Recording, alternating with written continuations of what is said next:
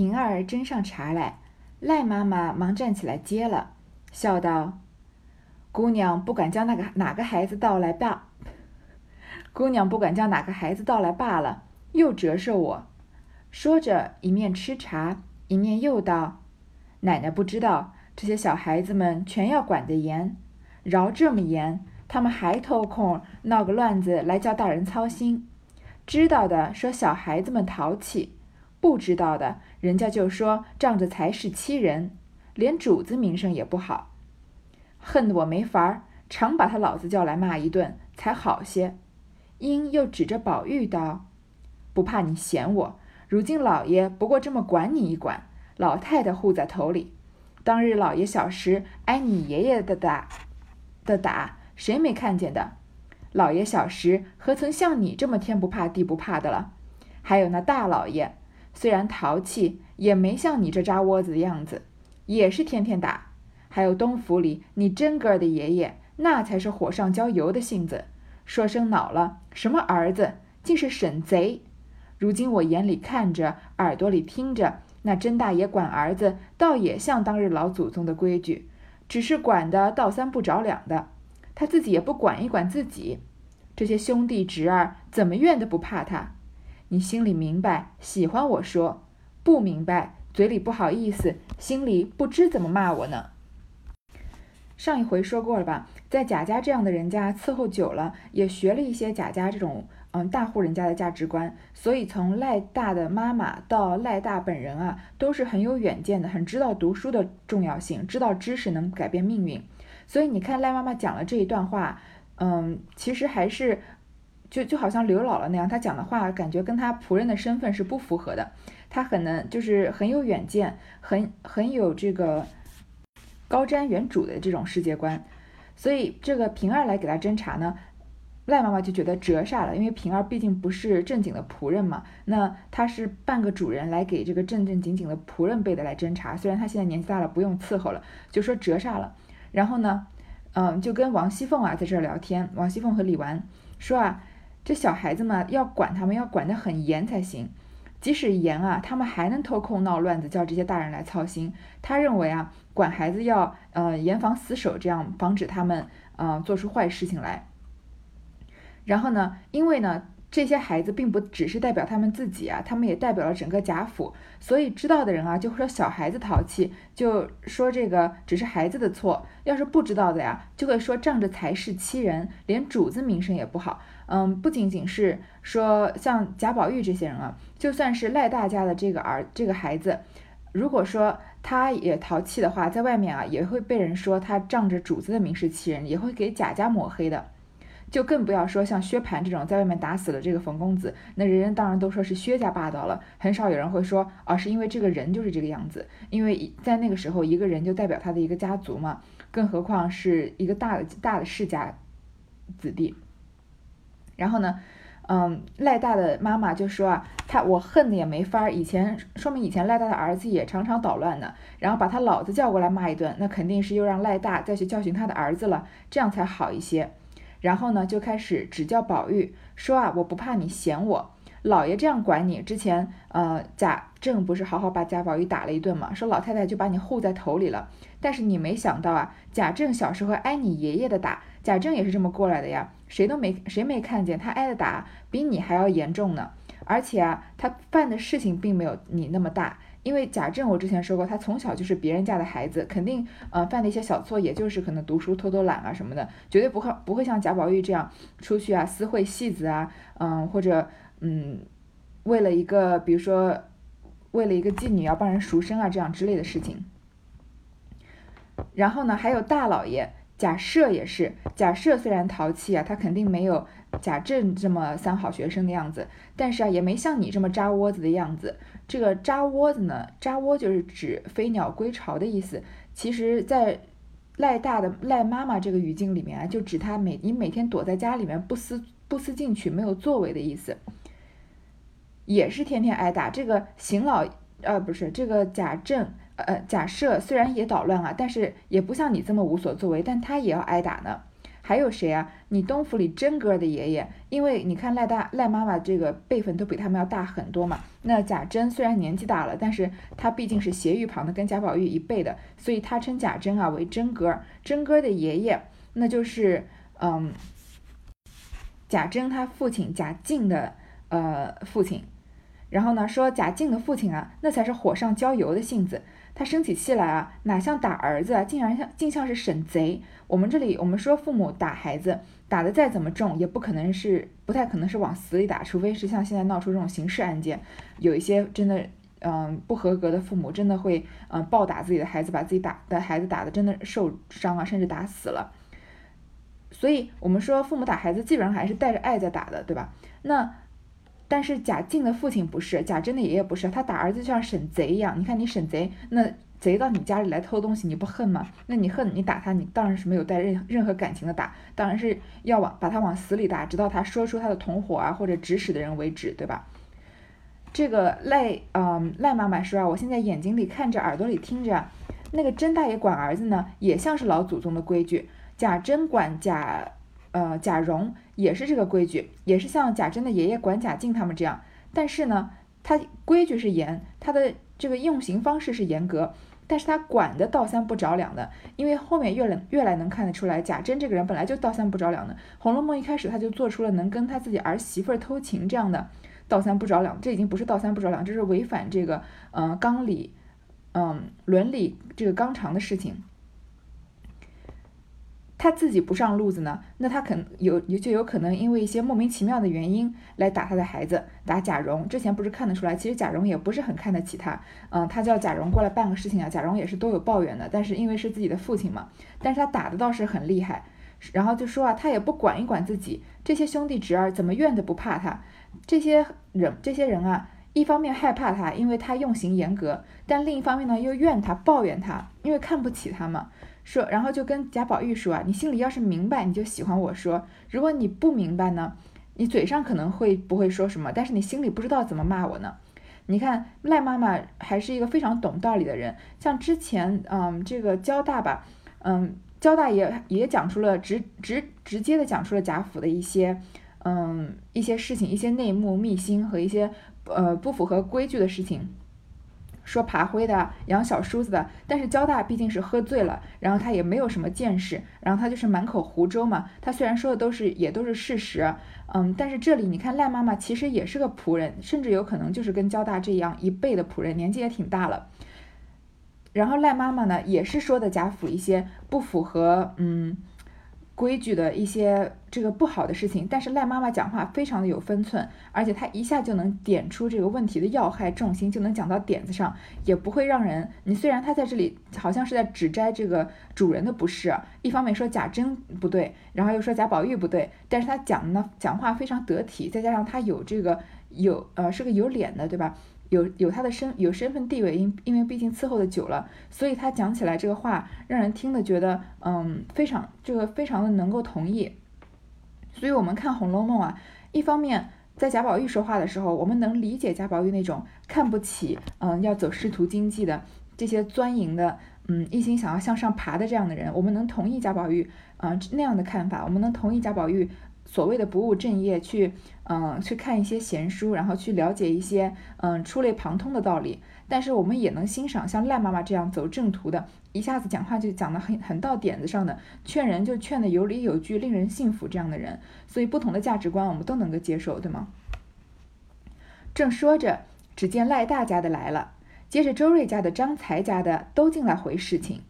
凤姐笑道：“媳妇来接婆婆来了。”赖大家的笑道：“不是接他老人家，倒是打听打听奶奶姑娘们赏脸不赏脸。”赖妈妈听了，笑道：“可是我糊涂了，正经说的话且不说，且说陈谷子烂芝麻的混倒数。因为我们小子选了出来，众亲友要给他贺喜，少不得家里摆个酒。我想摆一日酒，请这个也不是，请那个也不是。又想了一想，托主子鸿福。”想不到的这样荣耀，就清了家，我也是愿意的。因此吩咐他老子连摆三日酒，头一日在我们破花园子里摆几喜酒，一台戏，请老太太、太太们、奶奶、姑娘们去散一日闷。外头大厅上一台戏，摆几席酒，请老爷们、爷们去增增光。第二日再请亲友，第三日再把我们梁府里的伴儿请一请，热闹三天，也是拖着主子的鸿福一场，光辉光辉。原来赖妈妈这次来的正事是什么呢？要邀请贾府的人去参加他们的家宴，因为赖大的儿子升官了嘛，要当了一方的州官了。所以他们家要庆祝，这个庆祝呢还不是普通的庆祝，就即使是亲了家也是愿意的，因为毕竟是一样光宗耀祖、光耀门门楣的事嘛。从此以后，赖家就从贾家的仆人这种奴才辈啊，就变成了摇身一变变成当官的了，是一个官宦人家了。这是多么改变命运的一件事情！所以啊，他们要大肆的庆祝，而且呢，因为他们家都是在贾家伺候的，然后赖妈妈很知道自己的位置嘛，所以他们啊。要摆三天的酒，那第一天呢，当然就是要请最重要的客人和贵宾了，就是要请他们的主人辈去。那他们在看酒的时候，呃，吃酒看戏的时候，只要是有男宾和女眷都参加的话，男眷、男宾和女眷一定是隔开来的，在嗯里面啊，让这个女眷们像贾母啊、王夫人啊、李纨、王熙凤，还有这些姑娘辈的一起，外面呢也是是另外的戏和另外的酒，就让那些男人们在一起。然后第二天才请他们家的亲友，第你看亲友本来是这么重要的人，像我们结婚都要把亲友放在主桌，对吗？但是在赖家眼里啊，贾家是比亲友更重要的存在，所以第一天就要请。然后第三天呢，再请梁府里的伴儿，可能就是这些仆人辈的，平常相处的比较好的，再请这些朋友。李纨、凤姐儿都笑道：“多早晚的日子，我们必去，只怕老太太高兴要去，也定不得。”赖大家的忙道：“择了十四的日子，只看我们奶奶的老脸罢了。”凤姐笑道：“别人不知道，我是一定去的。先说下，我是没贺礼的，也不知道放赏。吃完了一走，可别笑话。”赖大家的笑道：“奶奶说哪里话？奶奶要赏，赏我们三二两、三二万银子就有了。”赖妈妈笑道：“我才去请老太太，老太太也说去。”可算我这脸还好，说着说毕，又叮咛了一回，方起身要走。因看见周瑞家的，便想起一事来。因说道：“可是还有一句话问奶奶，这周嫂子的儿子犯了什么不是，免了他不用？”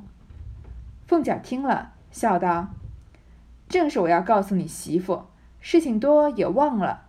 赖嫂子回去说给你老头子，梁府里不许收留他小子。”叫他个人去吧。凤姐和李纨啊，就说他们肯定会去的。说如果贾母高兴，说不定贾母也会去呢。贾母要是愿意参加仆人家的家宴，是给他们多大的风光啊！赖大家的说啊，他们是定了十四号，然后呢，看看，只看我们奶的奶奶的老脸，看我们有没有脸了。凤姐就说：“我是一定去，而且他还。”这个明目张胆的说啊，也是开玩笑，说我没有贺礼啊，而且我也不会给钱，我吃完就走，你们不要笑话我。其实王熙凤当然不想给钱了，但是以她的身份地位，她去仆人家完全不给钱是不可能的事情，所以这里是说个笑话。然后赖大家的当然知道是笑话了，说要赏啊，赏我们二三万两银子都有呢。赖妈妈就说啊，她去请了贾母，贾母也说去，可见她还是有脸的。在要走的时候呢，看到周瑞家的，因为之前不是说嘛，这个，嗯，赖大家的周瑞家都过来回事情，想起一件事情，就当着面周瑞家的面问王熙凤说：“周嫂子的儿子犯了什么事情，把他要撵走不用啊？”可见这件事情是第一次从赖妈妈的嘴里，我们才知道，原来啊，我们这个周瑞家的在仆人里面也算是个戏份挺多的人了。原来他的儿子啊，发生了一件什么事情，被王熙凤撵走了，而且还说永远不要用他。凤姐听了呢，就笑着说。我正要告诉你媳妇儿，就是赖大家的，因为赖大不是荣国府的总管吗？说我事情多就忘了，你让这个赖大家的说赖嫂子回去说给你老头子，他既然是仆人的总管，那仆人的录用与不录用，当然都是要赖大说了算了。说梁府里都不能收留他，叫他个人去吧。宁国府、荣国府再也不能用周瑞家的，可见他是犯了一个蛮严重的事情。是什么事情呢？我们继续往下看，赖大家的只得答应着。周瑞家的忙跪下央求，赖妈妈忙道：“什么事？说给我评评。”凤姐儿道：“前日我生日，里头还没吃酒，他小子先醉了。老娘那边送了礼来，他不说在外头张罗，他倒坐着骂人，礼也不送进来。两个女人进来了，他才带着小妖们往里抬。小妖们倒好，他拿的一盒子倒失了手，撒了一院子馒头。人去了，打发彩明去说他，他倒骂了彩明一顿。这样无法无天的王八羔子，不撵了做什么？赖妈妈笑道：“我当什么事情，原来为这个。奶奶听我说，他有不是，打他骂他，使他改过，撵了去，断乎使不得。他又比不得是咱们家的家生子儿，他现是太太的陪房。奶奶只顾撵了他，太太脸上不好看。依我说，奶奶教导他几板子，以戒下次，人就留着才是。不看他娘，也看太太。”凤姐儿听说，便向赖大家的说道：“既是这样，打他四十棍，以后不许他吃酒。”赖大家的答应了。周瑞家的磕头起来，又要与赖妈妈磕头。赖大家的拉着方爸，然后他三人去了。李纨等也就回园中来。所以是什么事要赶周瑞家的呢？嗯，因为这里凤姐说了这句话呀，周瑞家就赶快跪下来求他开恩。赖妈妈就说啊，有什么事情我来评评看。凤姐就说了，原来之前她生日那天啊，这个周瑞家的孩子儿子先吃喝醉了，因为他是贾府的仆人嘛，他不应该在主人本来仆人就不应该喝醉，就是不管什么情况下都不应该喝醉。但而且他更严重的是在主人还没吃酒他就喝醉了。然后凤姐的母亲家呢，娘家呢送了礼，然后她不在外面张罗，她坐着骂人，也不把礼送进来，就是失职了。然后有两人女人进来呢，她才带着小妖们、小厮们抬。别人都没出什么事情啊，她的那个盒子失了手，撒了一院子的馒头，这因为喝醉了嘛，平衡感比较差。然后人走了呢，就打发了彩明去说他，他又把彩明骂了一顿，就是无法无天了。我们可以发现王熙凤这个人啊，她非常欣赏识好歹的人，相反的，她就非常讨厌不识好歹的人。所以像刘姥姥这种识好歹的呢，她就能待她待她很好。平儿这种识好歹的，她就能把她引为心腹；小红这样识好歹的，她就会把她从贾宝玉那边要过来当自己的丫鬟。但是不识好歹的呢，给脸不要脸的呢，王熙凤就特别讨厌。比如说，在她协理宁国府的时候，那个迟了到的仆人说在那儿哀哀求他说这次就饶过吧，王熙凤就是铁面无私，坚决不饶过。像焦大这种不识好歹的人，王熙凤就这个尤氏还比较温柔贤淑，王熙凤就说你把他撵出去到庄子上就算了。你看，有还有这里也是这个例子吧？周瑞家的儿子不识好歹，然后在主人面前撒泼，还喝醉了。王熙凤就是要把他撵走，还决定让梁府永不录用。这里赖妈妈呀，她就很知道王熙凤的脾气，她就顺着王熙凤的毛摸，同时呢，还利用了王夫人。她说啊，因为周瑞家的之前不是说过吗？嗯，家这个刘姥姥来找的时候，周瑞家出场的。我们都知道，周瑞家的是王夫人的陪房，陪房就是从娘家带过来的人，是最亲密的人。那周瑞家的儿子就不是贾府的，不是荣国府的家生子儿，是王熙凤，呃，是王夫人身边的人，因为是王熙王夫人身边的人的儿子嘛。那你要是在这里啊，把他的儿子给撵走了的话，那必等于是不给王夫人面子了。我们这里说打狗也要看主人嘛。那说他这件事情啊，他做错了事，你打他教他就行了。但是你把他赶走啊，就是不给王夫人面子。然后王熙凤呢就改了主意，说打他四十棍，不许他再吃酒。这里呢，这件事情就圆满的被赖妈妈给解决了。你看，赖妈妈真的是一个情商非常高的人。我再次说一遍，在贾这个嗯《红楼梦》里面出现的年纪大的女性啊，情商都是异常的高。嗯，这里贾母的高情商前前面已经反嗯展现了一二，但是后面还有更多的表现。至晚，虽然凤姐命人找了许多旧收的话剧出来送至园过啊，至晚。果然，凤姐命人找了许多旧收的话剧出来，送至园中。宝钗等选了一回，各色东西可用的只有一半，将那一半又开了单子，与凤姐儿去照样置买，不必细说。一日，外面烦了娟，起了稿，起了稿子进来。宝玉每日便在惜春这里帮忙，探春、李纨、迎春、宝钗等也多往那里闲坐，一则观画。二则便于会面。宝钗因见天气凉爽，夜复渐长，遂至母亲房中商议打点些针线来。日间至贾母处、王夫人处醒后两次，不免又沉色陪坐闲话半时。园中姊妹处也要夺时闲话一回，故日间不大得闲。每夜灯下女工，必至三更方寝。话剧的事情呢，就告一段落了。然后捐返好了，又起了稿子呢。宝玉和就常常在惜春这里帮忙，因为之前李纨他们不是指了宝玉去帮忙嘛。然后，嗯，这些女孩子们啊，也常常去，嗯，惜春那里闲坐，看他画画，而且也也聊天嘛。然后天气要刚开开始凉爽了，因为从春天转夏天的时候，不是昼长夜短嘛。然后从夏转秋的时候，这这渐渐渐的就变成昼短夜长了。然后薛宝钗啊，就让嗯，这个她的母亲薛姨妈帮她打点一些针线，做针线活。然后薛宝钗你看非常嗯，这个遵守礼法的，按按份守礼的呀。每天白天去贾母和王夫人那里醒后晨昏定省嘛，要两次。然后呢，你不可能去打过招呼就走了吧？薛宝钗情商这么高，他们肯定愿意留她说话，又要闲话半天。然后和姐妹们、和姊妹们呢，也要常常说说话，而且每天还要做女工，做到三更。所以薛宝钗也是很忙的，她也是能把自己的生活安排的很丰富的人，所以难怪她的知识面这么丰富。黛玉每岁至春分、秋分之后，必犯咳疾，金秋又遇贾母高兴，多游玩了两次。未免过劳了神，近日又复嗽起来，觉得比往常又重，所以总不出门，只在自己房中将养。有时闷了，又盼个姊妹来说些闲话排遣。及至宝钗等来问候他，说不得三五句话，又厌烦了。众人都体谅他病中，且素日形体娇弱，经不得一些委屈。所以他接待不周，礼数粗忽，也都不苛责。林黛玉啊，在这个换季的时候呢，身体更加的差，会常常咳嗽。而且今年啊，贾母心情好，多玩了两次，因为刘刘姥姥来了嘛，所以啊，又劳了神，又吹了风，所以咳嗽比平常又重了。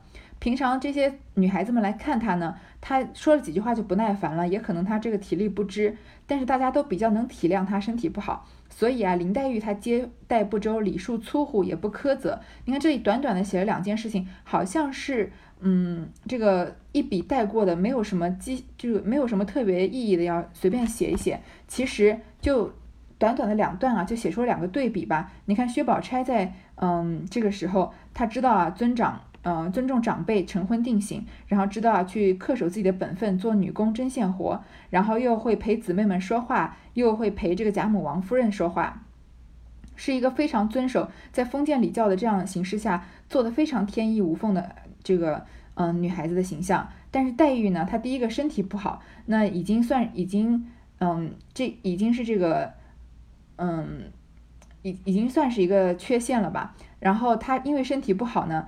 别人来聊天啊，他还来找他来看望他，他还显有时候显示不耐烦的样子，还要大家体谅他这个礼待礼接待不周、礼数粗忽，还要大家不苛责他，这样看得出来，嗯，这个在贾府的这些风评啊，也不是一日两日起来的。前面已经讲了很多，但是在处处的细节，我们都能看得出，为什么大家都喜欢薛宝钗，都愿意跟薛宝钗一起玩，不愿意跟林黛玉啊？肯定在各处的细节里面啊，这个魔鬼藏在细节中嘛。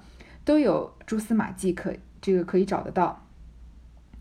这日，宝钗来望他，因说起这病症来，宝钗道：“这里走的几个太医虽都还好，只是你吃他们的药总不见效，不如再请一个高明的人来瞧一瞧，治好了岂不好？每年每年间闹一春一夏，又不老又不小，成什么？不是个常法儿。”黛玉道。不中用，我知道我这样病是不能好的了。且别说病，只论好的日子，我是怎么行景，就可知了。宝钗点头道：“可正是这话。古人说食谷者生，你素日吃的竟不能添养精神气血，也不是好事。”黛玉叹道：“死生有命，富贵在天，也不是人力可强的。”今年比往年反觉又重了些似的。说话之间已咳嗽了两三次。宝钗道：“昨儿我看你那药方上人参肉桂，觉得太多了。虽说益气补神，也不宜太热。依我说，先以平肝健胃为要，肝火一平，不能克土，胃气无病，饮食就可以养人了。每日早起，拿上等燕窝一两，冰糖五钱，用银窑子熬出粥来。若吃惯了，比药还强，最是滋阴补气的。这里就从泛泛啊写到特地的一天，这天啊是宝钗来看林黛玉。其实书读到这回读到这里啊，我们才开始正式进入金兰契互剖金兰语这回的这回回目的上半段了。然后呢，嗯，宝钗就说啊，他们。这些太医啊，虽然是给皇帝看病的，但是你吃他们的药总是不好。你不能每年这样一春一夏都要咳嗽，反复咳嗽几次。你这个年纪又不大又不小，又不是小孩子，又不是老人，怎么能常常经受这样的折腾呢？不是个长法儿，不能长久下去。但是林黛玉呢，她就很认命了，因为她从会吃饭的时候就会吃药了嘛，她知道她的病是不能好了，而且啊。你说好有什么用呢？你看林黛玉好的日子是什么情情景？即使她是身体好的时候啊，也比一般人来说是弱上很多的。就就像他们在嗯，这个呃史湘云在宴客的时候，以史湘云的名义宴客的时候，嗯，黛玉啊这个也不吃，那个也不吃，好不容易想喝点酒，然后喝了一口又不喝了，对吧？她就是身体不好，可见她的胃也不是很好。薛宝钗就说啊，也正是这个话，古人说啊，食食谷者生，就是。嗯，吃五谷杂粮啊，可以延长人的寿命。你平常吃的都不是能添养精神气血的东西，也不是好事。嗯，这里宝钗说啊，食谷者生，也是我们中医的这个嗯传统的概念，就是认为人要吃五谷杂粮。像我们现在啊，嗯。这个年轻的女孩子有时候为了要减肥啊，为了要身材好看，常常会这也不吃那个也不吃。本来呃没有像林黛玉这样身体这么娇弱的，把自己的身体反而搞得很虚啊，嗯，就反而我觉得是本末倒置了。其实，嗯，我最近在看另外一本书，嗯，它。不太不太清楚这个中文的名字叫什么，应该是叫做与食物和解吧。嗯，它的英文名字叫 Intuitive Eating，就是遵从你自己的本心来吃东西。嗯，它书里面就讲了一个很重要的理论啊。我们常常在嗯瘦身啊、减肥啊、控制这方面过于投入了。其实我们现在很多人身体，比如说嗯比正常体重要高啊，或者胖，其实。并不是因为我们对于食物的知识不够，其实大多数人都已经非常的清楚什么是碳水化合物，什么是脂肪，什么是什么食物的 GI 值，什么是身体的 BMI。我相信，凡是经过减肥的这些女孩子们、姑娘们、男或者男孩们健身的，其可能都会知道这样的一些概念。其实这些概念并不是说不对，但是它强调了一个重要的概念什么呢？如果你长期压抑自己的欲望，你反而会常常的暴饮暴食。比如说，呃，像我之前也是在健身的时候比较，嗯，可这个。严格的饮食，认为周一到周五啊都吃的非常的健康，低碳水啊、高蛋白啊之类的。然后周末的时候就会特别的想要吃大鱼大肉，或者嗯很想放纵的吃一些高热量的东西。但是书里面就说，你可要知道，周末一年的周末加起来也是有一百多天的，那就是占了你一年的基本上四分之一了嘛，其实是很多的。那嗯，就是其实它的书的核心概念就是你不要太去。把食物分成好与坏，就是其实巧克力和青菜同样都是食物，你不你不要以这个热量啊、垃圾食品或者是糖分什么的来区分它们，但是你就是要遵从自己的本心，你要给自己无限制的吃，你尽量吃你喜欢的食物，但是呢，你就是在吃饱的时候就你在吃的时候就常常停下来问问自己有没有吃饱。如果吃饱了呢，就停止进食，然后告诉自己啊，下一顿饿的时候想吃还是可以吃到这些东西，这样就可以慢慢的就避免你的嗯这个暴暴饮暴食的嗯这个倾向。他是认为啊，你自己的身体、你自己的思想会慢慢的选择，在你彻底的放开了所有的限制之后，他会慢慢的选择你真正想要吃的东西，或者你就算真的想吃垃圾食品也没有关系，他会慢慢回到你本来应该有的体重。嗯，这本书我还没有看完，但是在我看的这个将近一半以上的内容里面，我觉得非常值得阅读。如果我找到它的中文名是什么的时候，我会把它放到这个这一期的这个内容介绍里面。我觉得是非常值得，嗯。我们很多这个追求一味的偏执的追求这个以瘦为美的，或者严格的控制自己的，认为减减肥是一定需要毅力的。像我，我我现在胖是因为我就是一个没有毅力的人，说连自己的体重都管理不好，怎么管理人生？我认我认为这些根深蒂固的偏见啊，看了这本书会可以得到一些纠正。好，这里就是因为林黛呃贾薛宝钗说的食谷者生啊，我想的有点远了。说林黛玉平常吃的东西都不能增添气血。但是林黛玉呢，她就是认命了嘛，她认为生死有命啊，富贵在天这些事情，他就我们毛主席说与天斗，其乐无穷。林黛玉就想是算了算了，佛系这个养病，对吧？就能好就好，不能好就算了。然后呢，说话已经咳了两三次了，而且她今年病还特别严重。你看薛宝钗这里又展现了她的一个才能，我们真是不知道薛宝钗有什么不知道的。绘画她也知道，讲佛讲禅她也讲得通，作诗她也做得好。这里啊，中医药她也会的很多。她看到林黛玉的药方啊，就觉得人参肉桂太多了。因为啊，虽然这些东西都是益气补神的，因为林黛玉身体虚嘛，但是这些东西都太热了。他认为林黛玉啊有可能会虚不受补，虚不受补，要先平肝健胃。因为林黛玉的胃不好，吃什么都不能消化，那吃这些药呀根本就没有办法达到她本来需要的作用。所以啊，如果把她的胃养好，胃气无病啊，就可以靠饮食来养人了。我们中国人有常常有句古话说，这个药补不如食补嘛。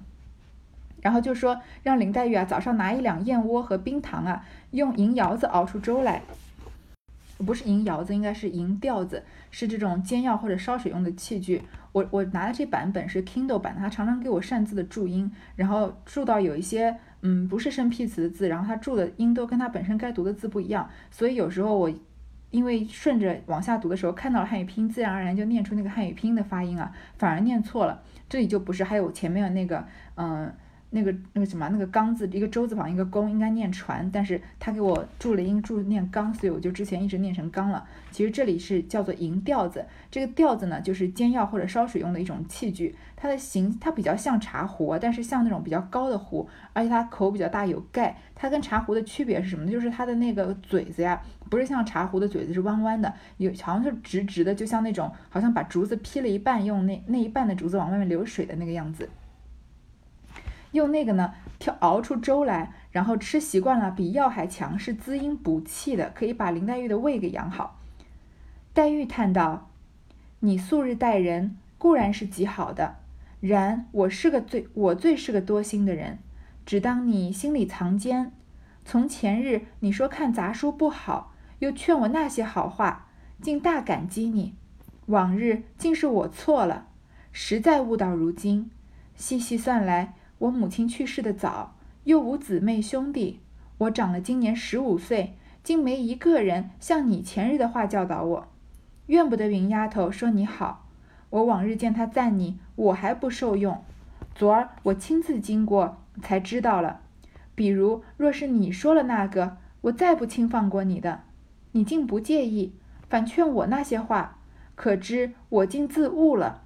若不是从前日看出来，今日这话。再不对你说，你方才叫我吃燕窝粥的话，虽然燕窝易得，但只只我因身上不好了，每年犯这个病，也没什么要紧的去处，请大夫熬药，人参肉桂已经闹了个天翻地覆，这会子我又信出新闻来，熬什么燕窝粥，老太太、太太、凤姐姐这三个人便没话说，那些底下的婆子、丫头们。未免不嫌我太多事了。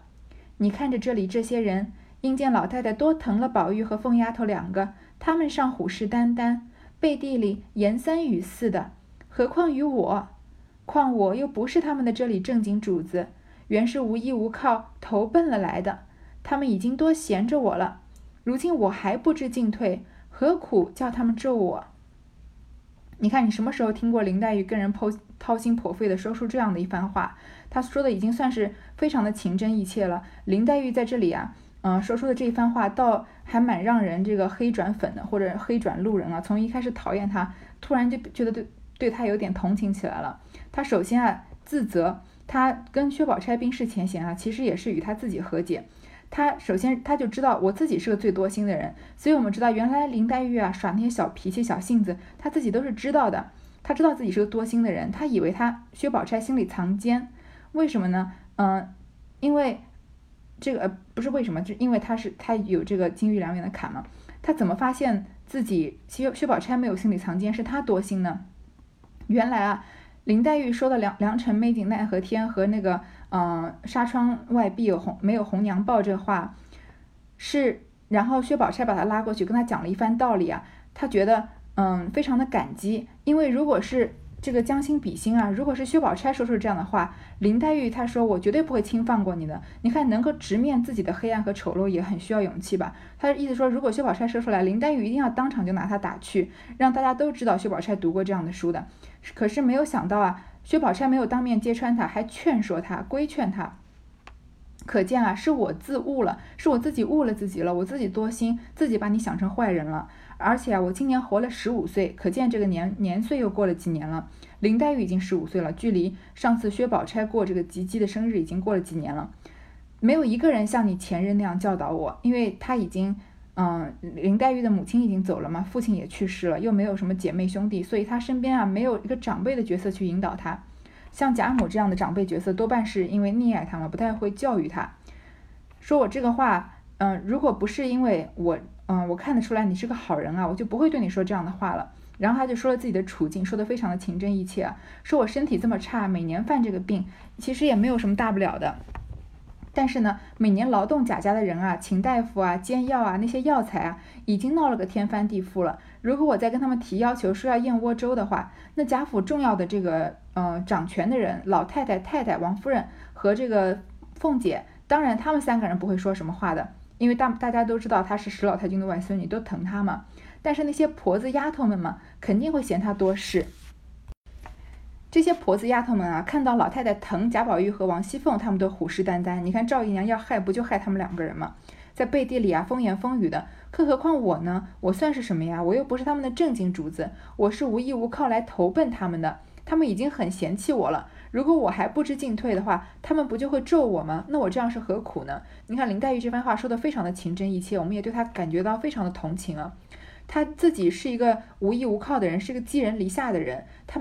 是她太没有安全感了，她所以她满心里面有很多心事，还有很多想法。她又这么聪明，所以就一直在折磨自己。没有人说，这次好容易呢，看到薛宝钗，嗯，原来知道薛宝钗是个好人啊，嗯，对她没有坏心，她才这个展开跟薛宝钗说了这个心事。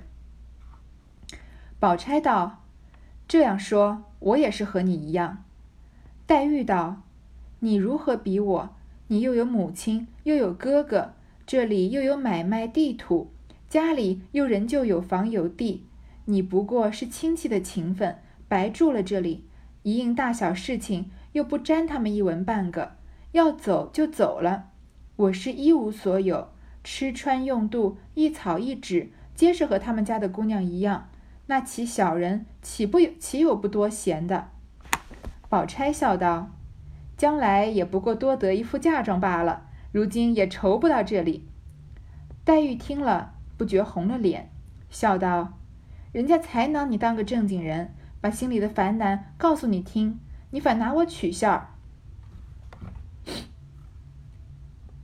这里啊，嗯，薛宝钗就说：“我跟你也是一样，我也是寄人篱下的。”但是黛玉就说：“啊，你跟我不一样啊，你还是有妈妈有哥哥，你有家人，而且薛家还是家大势大，贾史王薛嘛，你们又有钱又有地土，这个地产，你们住在这里只不过是因为亲戚的情分呢。”嗯，你不拿他们家的份例啊，什么都不沾他们家的，说走就走了。但是林黛玉不一样，林黛玉是彻底的寄人篱下，她的吃穿用度都跟嗯银叹息这个三个小姐是一样的，钱啊，嗯，钱用贾家的，所有东西这个都都是用贾家的。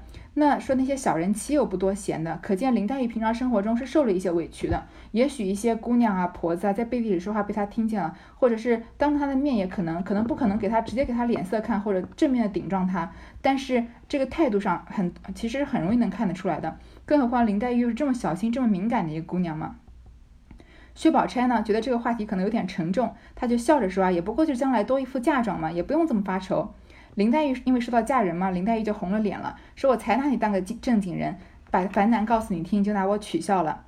这里就是刚开始的金兰气互剖金兰语，那后面还有一小段，嗯，但是今天时间已经够了，我们就暂时先不读了哈，这次先读到这儿。